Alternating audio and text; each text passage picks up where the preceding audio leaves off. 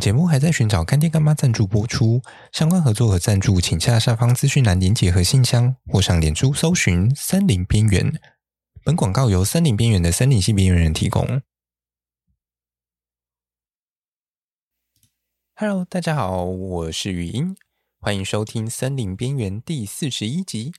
琥珀跟植物的关系是？蜜蜡是一种琥珀？琥珀暗示曾经从台湾消失的植物。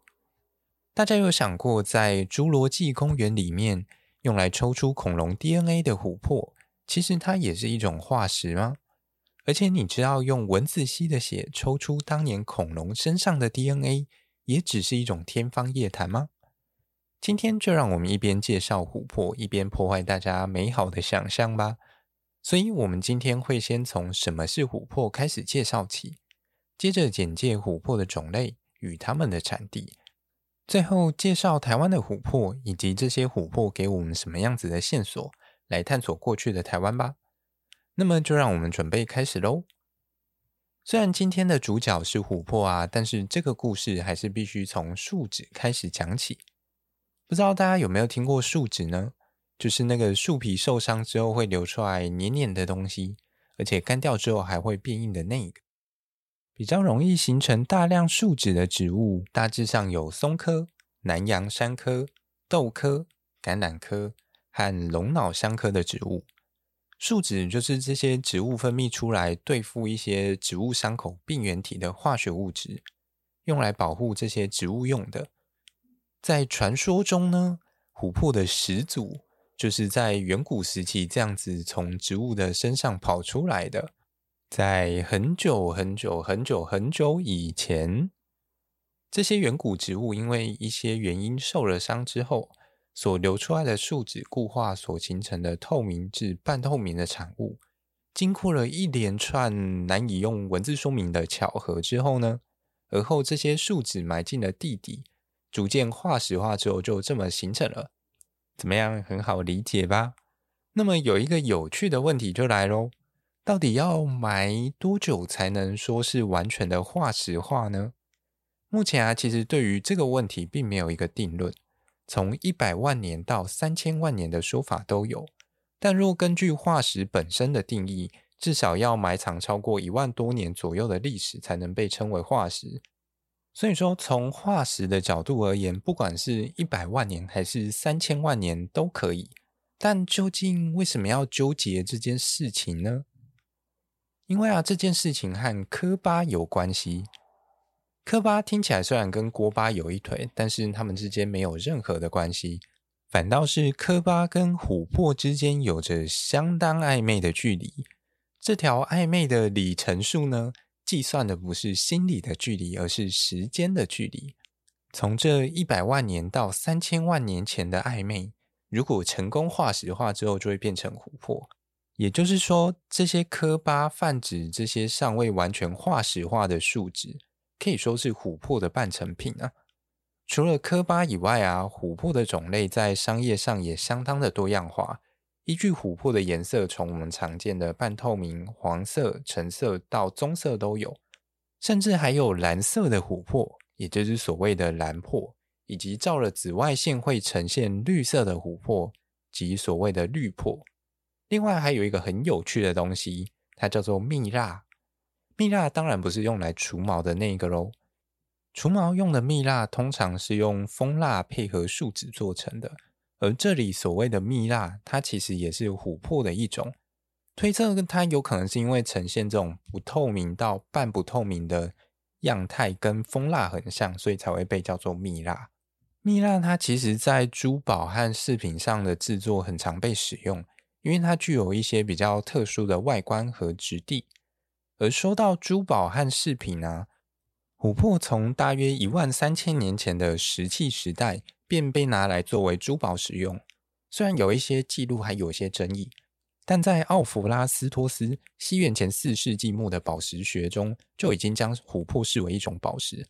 尽管到了西元七十七年，普林尼一位古罗马作家兼博物学家。在他的著作《自然史》当中，便提到琥珀是树木的液体所产生的一个产品，但在当时，琥珀却仍然被广泛视为是一种半宝石啊。它甚至被赋予了一种矿物学的名称。而到了现在啊，整个琥珀的产地遍及了全世界。欧洲地区最著名的产地就是波罗的海沿岸的国家，全世界大约有七十五 percent 到八十五 percent 的琥珀都产于波罗的海沿岸的，像是波兰啊、俄罗斯还有立陶宛。其他其实还包含了德国、丹麦、意大利的西西里岛，还有缅甸。缅甸据说是现在出产最古老琥珀的地方。另外啊，像是美国的新泽西州、怀俄明州、阿拉斯加及日本、印度、法国、英国等地区，另外还有中国大陆、台湾跟纽西兰也有少量的琥珀出产哦。那么简单介绍完出产琥珀的国家之后啊，最后我们来聊一下琥珀它对于科学研究的重要性。我们曾经提到化石，它是地质学和古生物学的跨领域学门。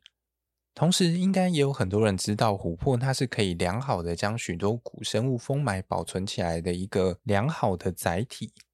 那么，我想最有名的应该就属于侏罗纪公园了嘛。在当年，侏罗纪公园都让大家有个想象，可以从蚊子吸的血抽出当年恐龙身上的 DNA，但实际上啊，这是不太可能的。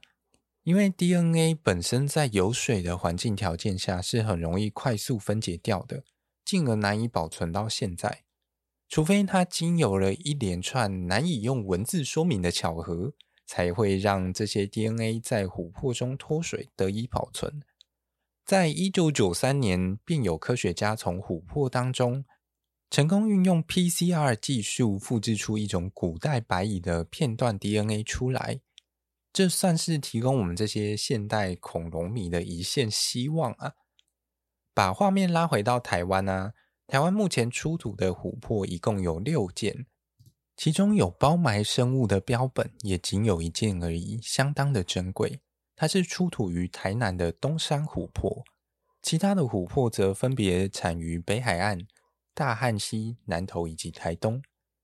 而目前唯一已经进行研究发表的是台东的利吉琥珀。琥珀除了靠包埋生物的方式提供我们一些研究的讯息以外，琥珀本身也可以用来指示一些曾经存在的植物。理由是因为不同植物啊所产生的树脂成分会不太一样，所以现代的科学家便借由分析这些琥珀的成分，并拿来跟现在这些。现有的植物做比对，就可以得知过去可能曾经有哪些的植物分布在这个地方。而最有趣的地方就在这里，分析的结果显示啊，这份琥珀来自于一群台湾现在并不存在的植物，也就是所谓的龙脑香科的植物。跟植物比较熟的朋友就会知道，龙脑香科其实是一群现在只分布在热带的植物种类。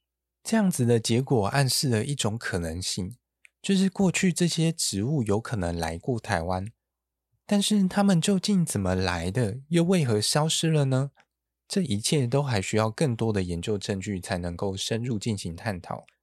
而为了能够更了解这群现在并不存在于台湾的这群植物，所以呢，下一集继凤梨科植物之后呢，我们要再次重回热带的土地上。带大家认识这群神秘的热带植物。